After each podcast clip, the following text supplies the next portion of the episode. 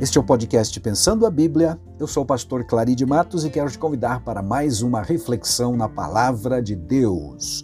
Hoje nós vamos ler Efésios capítulo 3, versículo 10, que diz: Para que agora, pela igreja, a multiforme sabedoria de Deus seja conhecida dos principados e potestades nos céus, segundo o eterno propósito que fez em Cristo Jesus, nosso Senhor, no qual temos ousadia e acesso com confiança pela nossa fé nele. Portanto, vos peço que não desfaleçais nas minhas tribulações, por vós que são a vossa glória. É, dizia Paulo, então, no Efésios capítulo 3, dos versos 10 ao 13. Ele está falando neste trecho grande que começa já lá no versículo 8 sobre os mistérios de Deus. Mistério que na Bíblia Sagrada significa uma verdade que esteve oculta, mas que foi revelada pelo ministério do Senhor Jesus e também dos seus apóstolos e profetas no Novo Testamento. Quando falamos de multiforme sabedoria de Deus, esta frase que aparece no versículo 10 do capítulo 3 que lemos, estamos falando, na verdade, das manifestações múltiplas de Deus em todos os tempos e em todos os lugares. A Bíblia Sagrada apresenta Deus como Criador de todas as coisas e ele o fez com sabedoria, cada coisa para o seu propósito definido e no seu tempo adequado, conforme lemos em Eclesiastes, por exemplo. E o salmista, no Salmo 104, verso 24, extasiado, declara: Que variedade, Senhor, nas tuas obras! Fizeste todas elas com sabedoria, a terra está cheia das tuas riquezas. Aleluia. Salmo 104, versículo 24. Ele expressou sua admiração depois de descrever poeticamente vários eventos poderosos e maravilhosos dos inteligentes atos criativos de Deus na natureza, tanto no aspecto ou na esfera terrestre, quanto também na esfera celeste. Já o Salomão, por sua vez, igualmente manifestou a sua a sua alegria pela criação dos céus e da terra por parte de Deus. Literalmente, Salomão declara que a criação da terra e dos céus foi um ato sábio e inteligente do Criador. Lemos em Provérbios 3,19 o seguinte: O Senhor com sabedoria fundou a terra, com entendimento ou inteligência preparou os céus. Amém.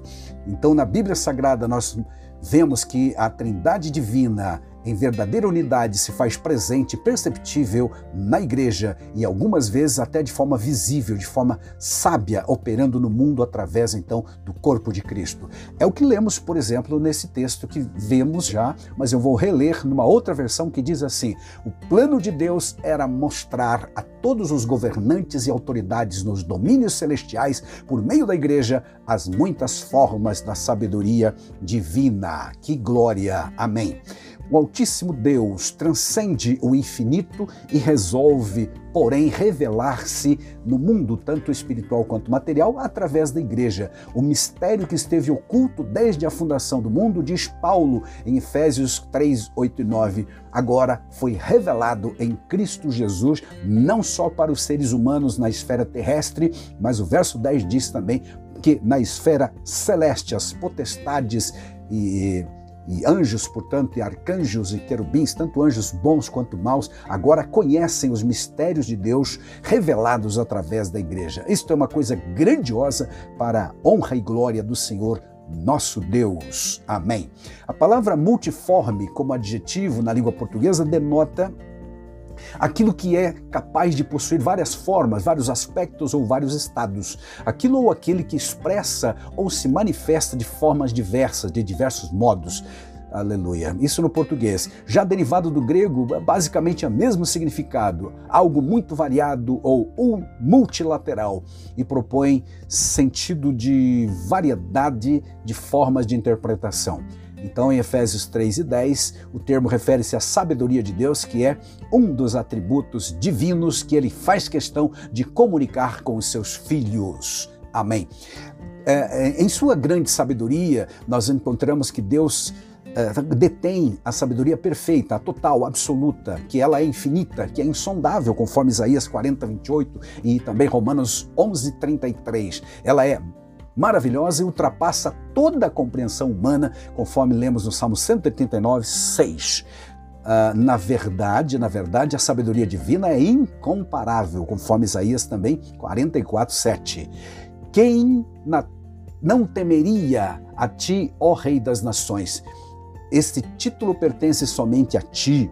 Entre todos os sábios da terra e em todos os reinos do mundo, não há ninguém semelhante a ti. É o que declara Jeremias capítulo 10 e versículo 7. A multiforme sabedoria de Deus pode ser vista tanto em suas obras como também nas suas palavras, conforme Salmo 19, Salmo 104 que já vimos e também Provérbios 3, 19. Em sua eterna sabedoria, visando a edificação, santificação, capacitação da igreja para cumprir sua missão na terra, Deus colocou à disposição os dons naturais e também os dons sobrenaturais, chamados na Bíblia de dons espirituais e também ministeriais.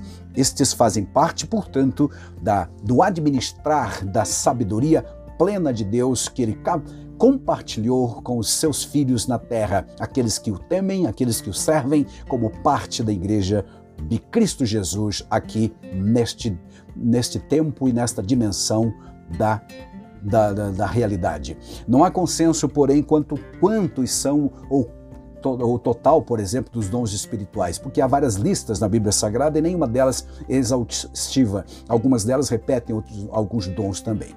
O que deixa transparecer no trecho referido lá de 1 aos Coríntios 12 sobre os dons espirituais é que os dons mencionados ali poderiam ser aqueles para os quais havia mais problemas ou dificuldades na administração. Então, Paulo escreve aquele trecho de 1 Coríntios 12, 8 a 10, para corrigir aqueles abusos que estava havendo lá. Mas não quer dizer que aquela lista de apenas nove dons seja algo fechado, porque ele mesmo vai me referir lá no versículos 28 e 30, outros dons espirituais e ministeriais, bem como em Romanos capítulo 6, igualmente certo? O que realmente Deus quer é que não ignoremos, conforme lemos em 1 Coríntios 12, 1, a respeito dos dons espirituais, não quero que sejais ignorantes.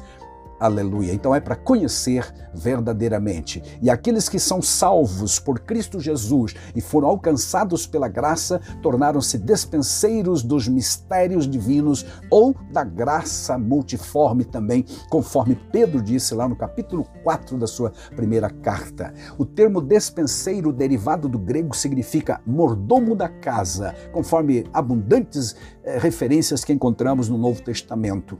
Este era alguém, esta pessoa, o, o mordomo, era a pessoa que administrava a casa, uma propriedade, os bens ou os serviços de outra pessoa. Não fazia isso para si mesmo, mas para outro. Por conta disso, como despenseiro dos dons e mistérios divinos, devemos primeiramente reconhecer os dons, ou conhecer devidamente os dons. Voltando ao versículo 1 da carta de Paulo aos Coríntios, capítulo 12, onde ele diz a respeito dos dons espirituais: Não quero que sejais ignorantes, ou seja, conheça conheça, mas ele insiste também, busque os dons, os melhores dons. Em 1 Coríntios 12, 31 está escrito: Entretanto, busquem com dedicação os melhores dons. Dedicação aqui é zelo pelas coisas espirituais. Para os tempos bíblicos, despenseiro eram pessoas encarregadas então da despensa, aquele cômodo nas residências onde se guardavam os alimentos para toda a família. O termo despenseiro hoje significa alguém que administra algo que não lhe pertence. Aleluia. Agora, para os despenseiros, todos aqueles que receberam da graça de Deus, há alguns requerimentos de responsabilidade que a Bíblia Sagrada propõe. Por exemplo, todos os despenseiros da multiforme graça de Deus devem ser pessoas que estejam sóbrias e vigilantes. Sobriedade se entende como comportamento comedido ou equilibrado. É o modo discreto de se comportar, de falar, é a discrição na forma de se demonstrar os próprios sentimentos. Aplicando o conceito de um despenseiro ou um obreiro, na casa de Deus, nós podemos ver a sua grande responsabilidade na administração, ou, ou melhor ainda, governo da, da, Igreja de Cristo ou os bens espirituais. A vigilância efetiva somente poderá acontecer se, primeiramente, estivermos sóbrios, não tem dúvida disso. 1 Pedro 4,7 diz: E já está próximo o fim de todas as coisas, portanto, sede sóbrios e vigiai. Outra coisa que se exige de um dispenseiro é o amor e a hospitalidade. São comportamentos desejados e esperados de todos os despenseiros. a hospitalidade, aliás, para os dias de hoje, significa um, um, um sentimento ou atitude acolhedora, receptiva, manifestada em receber bem com cortesia e amabilidade qualquer pessoa tanto na igreja quanto em casa, aqueles que Deus permite cruzar nosso caminho. Deus não faz acepção de pessoas, conforme Atos 10, 34 e outros textos, e também nós não podemos fazer. É bom lembrar de Tiago 2, 1 a 9, onde Tiago condena duramente aqueles que faziam acepções de pessoas lá no seu tempo. Outra importante é, capacidade, ou melhor, qualificação para o despenseiro é que ele deve administrar bem a graça de Deus, com, com excelência. Pedro faz a aplicação pertinente à vida do crente quanto à sua responsabilidade como administrador, dizendo que vamos administrar a multiforme graça de Deus e devemos fazê-la conforme o poder que Deus dá e não fora disso, de acordo com as suas palavras e não conforme eu entendo. Outra coisa necessária nós encontramos em 1 aos Coríntios capítulo 4, versículo 1, que diz que os homens nos considerem como ministros de Cristo, despenseiros dos mistérios de Deus. Além disso, requer-se dos despenseiros que cada um se ache fiel. Amém.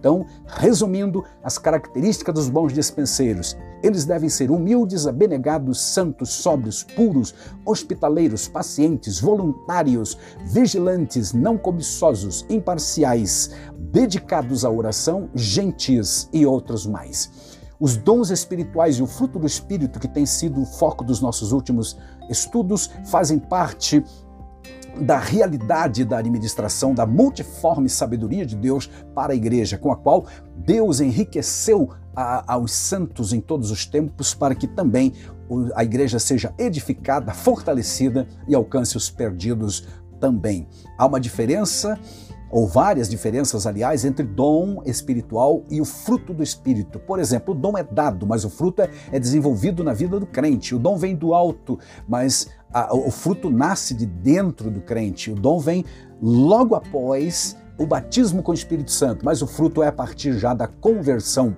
O dom vem, portanto, do alto e, e, o, e, o, e, o, fruto nasce no interior do crente. O dom vem perfeito e as distorções que existem é por conta do portador, mas o fruto requer tempo para amadurecer, não cresce do dia para a noite, como alguns pensam por aí.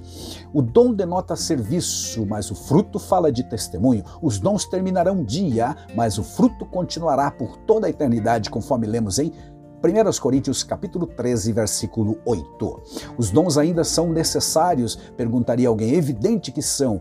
Ah, aleluia. Já lá no primeiro século está estabelecido que a Igreja de Cristo Jesus já existia como uma organização com os dons operando, os dons espirituais, os dons ministeriais, mas que já estava esfriando. Por exemplo, na carta que Jesus mandou lá no Apocalipse a uma igreja na cidade de Laodiceia, Jesus os censura por conta de mornidão e frieza espiritual. Isso significa que os dons devidamente já estavam sendo esquecidos, aliás, que os devidos dons espirituais e ministeriais não estavam operando no mesmo no mesmo entusiasmo, na mesma alegria, na mesma efetividade. Havia um esfriamento e o mesmo esfriamento está profetizado em Mateus 24, 12 iria atingir os últimos dias, os dias que nós vivemos. Lá está escrito que, por se multiplicar a iniquidade, o amor de muitos esfriará.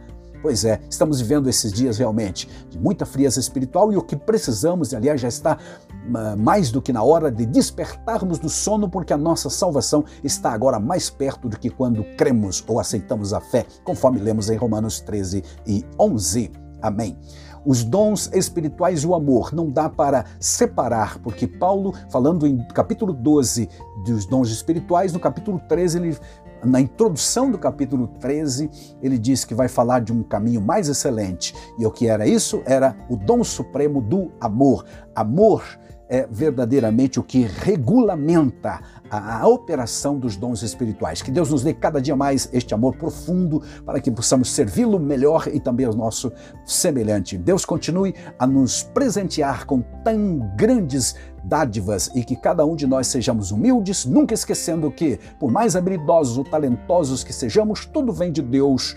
A Ele, portanto, toda a glória. Amém.